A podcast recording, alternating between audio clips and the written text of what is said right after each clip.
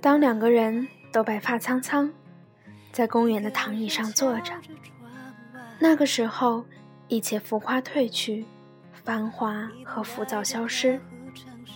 老太太说：“看，那儿有一只鸽子。”老大爷看看天，安静地说：“是啊，它们白的就像是云彩一样。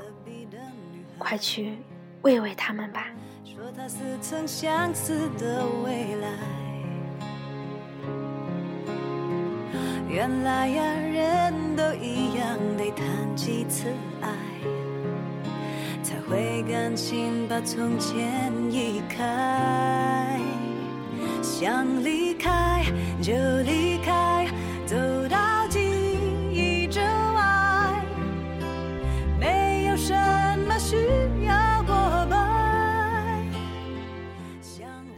听众朋友们，大家好，欢迎收听荔枝 FM 二二七四三，遇见更美好的自己，我是主播。四叶草瑶，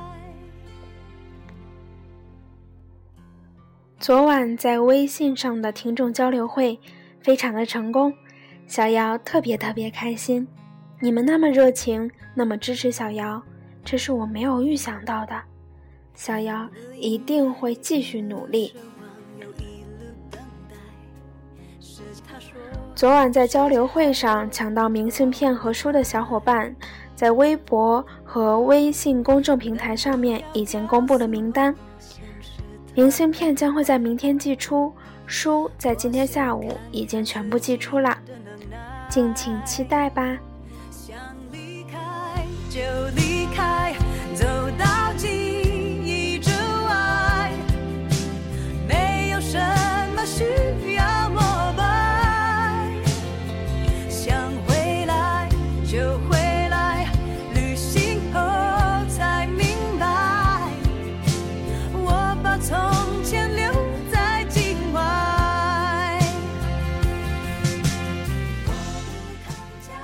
今天要跟大家分享的是来自李尚龙的《你只是看起来很努力》一书中的一篇文章。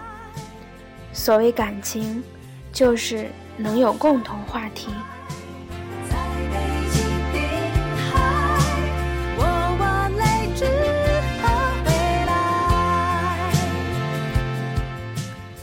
二零一零年，我第一次组队去拍戏，作品名字叫。在路上，在选演员的过程中，我认识了一个非常漂亮的女孩子，小玉。介绍她给我们剧组的是我一个特别好的哥们儿，也是她的前男友。因为她读书读得很多，看起来很知性，所以试镜结束后，我们一起去喝了咖啡，聊聊剧本的角色。最后聊到了我们共同认识的那个男孩子，我问：“你们之前不是好好的吗？干嘛要分手？”他喝了一口咖啡说：“因为女孩子年轻的时候需要投资一个有安全感的男孩子，而他毕竟还在事业起步初期，不靠谱。”我说：“为什么不愿意相信他能够成就一番事业呢？”我愿意相信，可是我只有这么几年的青春，在最好的年华里面，还是赌一个靠谱的人吧。我又问，什么叫靠谱呢？他说，至少有点钱，有车有房子吧。这些重要吗？他反问我，不重要吗？我回答，和感情比起来。不是那么重要。他看看我说：“你还小。”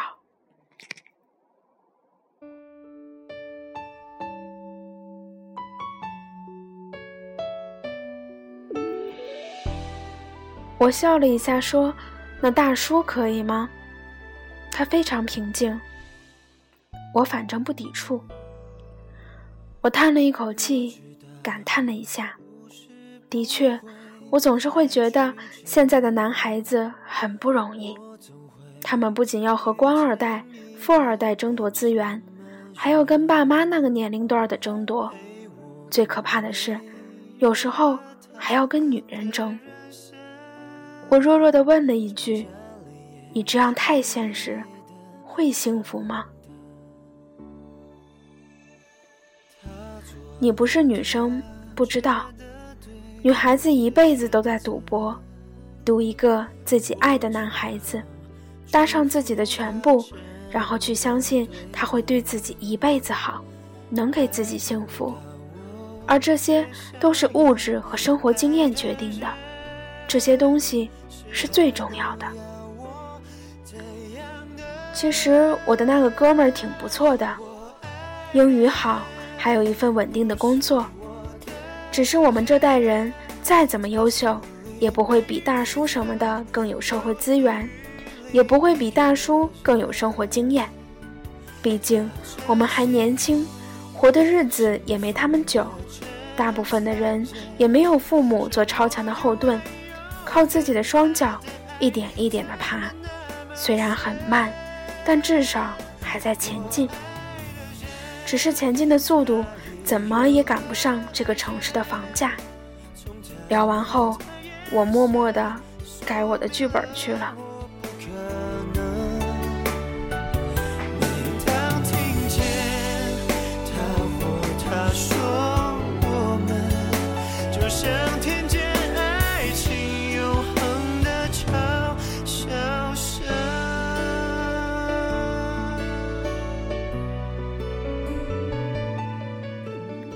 一段时间后，我知道她恋爱了，并且很快的和他住在了一起。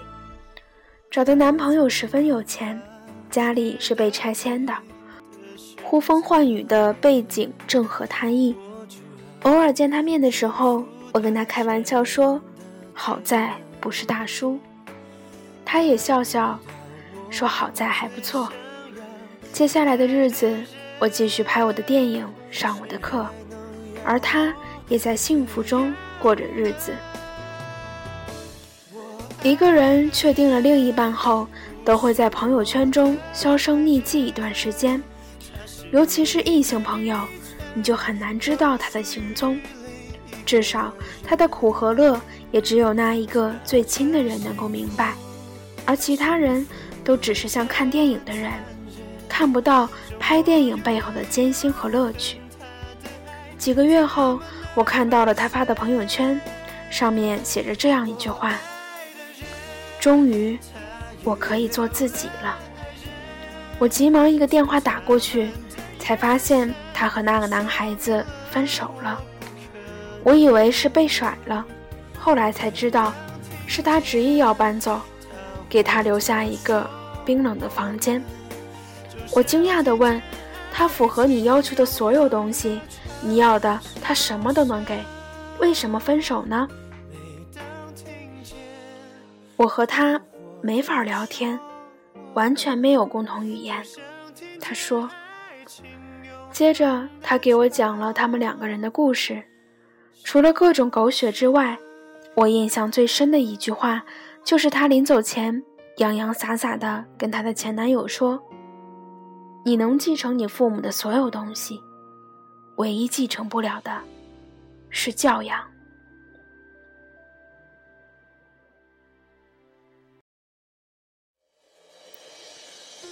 后来我才明白，两个人完全无法交流。吃饭的时候，这个女孩子和男生聊了很多自己喜欢看的书，而男生却一直在看着动漫，玩着游戏。女生想要出去转转。而男孩子却执意留在北京，说：“北京多好啊，为什么要去那么多地方？”女生因为经济不能独立，于是只能听他任他。女生的母亲来到北京，男生去接，他甚至没有下车。女生说：“你怎么这么没有教养？”而男生却很好奇：“我都来接你妈妈了，怎么就没教养了？”久而久之，两个人的聊天变成了一个人将就另外一个人，生活上一个人迁就另一个人。的确，两个人在物质上无忧无虑，可在精神上却出现了鸿沟。两个人的话题完全不在一个频道，思考不在一个节奏。接下来的生活，女生发现自己前所未有的累，这种累与钱无关，与物质无关。然后就没有然后了。写完这个故事，我想起了当时的一个好朋友，他毕生的梦想就是嫁给一个大叔，他的所有恋爱都是跟比自己大至少十岁的人开始的。直到有一天，他发了一条朋友圈，说自己再也不会喜欢大叔了，因为他们只是把自己当小孩儿。的确，大叔满脑子都是公司的事情，房价涨了多少的时候。小女孩的脑子还是今天要买什么包，明天能不能去淘宝买点新的首饰。两个人无法成为精神伴侣，连交流的话题都变得很少。不知不觉，心也就越来越远。慢慢的，两个人的感情也就没有了。曾经看过英国的节目《Take Me Out》，《非诚勿扰》。那里的女嘉宾问来问去就是一个问题：你对什么最感兴趣？中国人笑英国人傻，你们怎么问这么肤浅的问题？你看我们问的，你们家有几套房子？可是，真正的爱情，不就是双方能否有共同的兴趣，能否有共同的话题吗？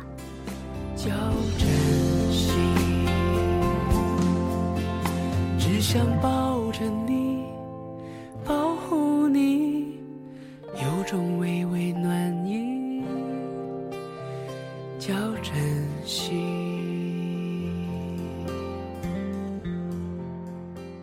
其实两个人在一起和钱没有太大的关系，而是看两个人是不是在一个频道上，不需要刻意的讨好对方。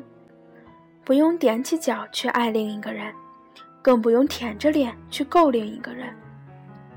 两个人在一起舒服就好，聊一些很无聊的话题也不会腻味乏味才对。就像第一个故事里的那个女孩子，她告诉我，下次找男朋友，第一个要求就是要有内涵，能聊到一起，然后再考虑钱和房子。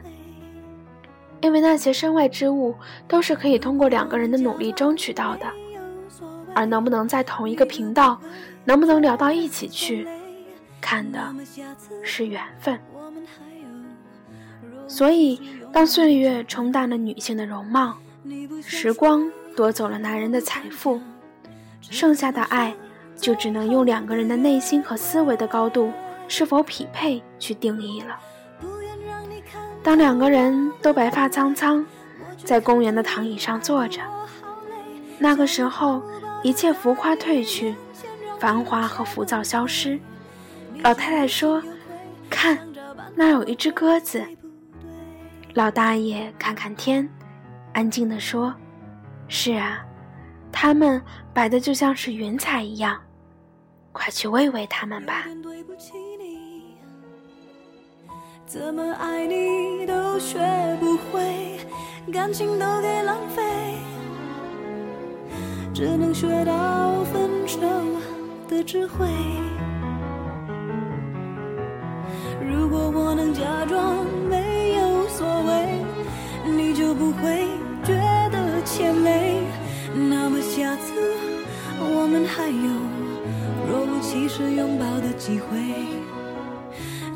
想说，我不敢讲，这可能是我们之间最后的约会。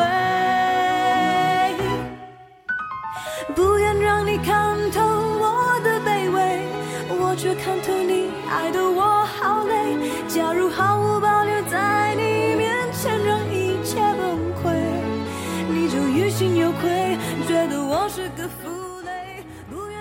文章分享到这里，我想到了前两天看《奇葩说》，蔡康永说过的一段话。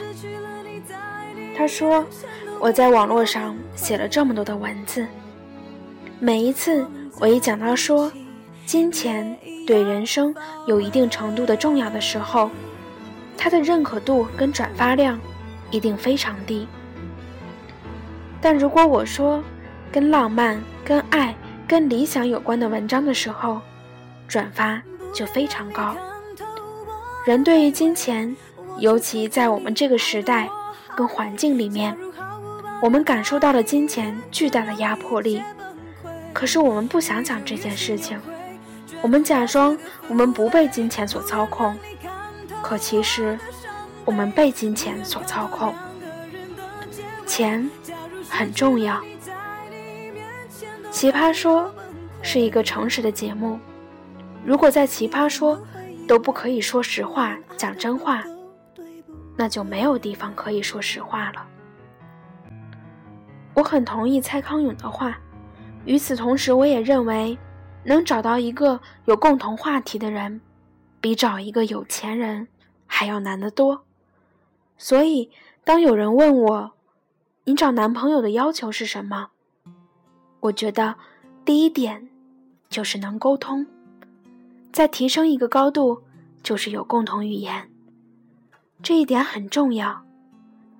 真的希望等我老了，也能像文章结尾的老头老太太一样，一方永远不会认为另一方是不可理喻、是有病、是矫情，而是非常契合、非常会心的懂他说的是什么。爱上你的时候还不懂感情离别了才觉得刻骨铭心？为什么没有发现遇见了你？是生命最好的事情？也许当时忙着微笑和哭泣。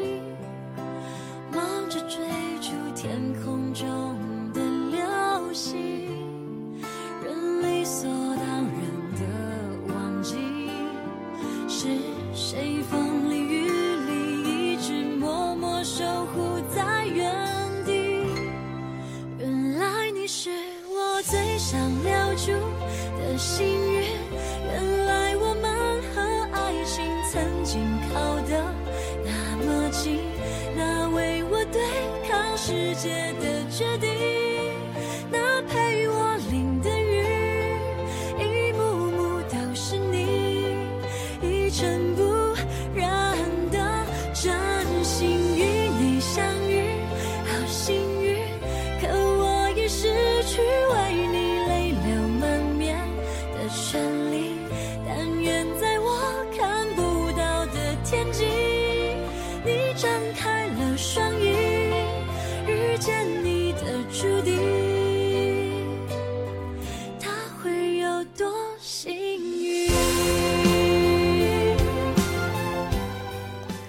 感谢收听今天的节目，我是主播四叶草瑶，遇见更美好的自己。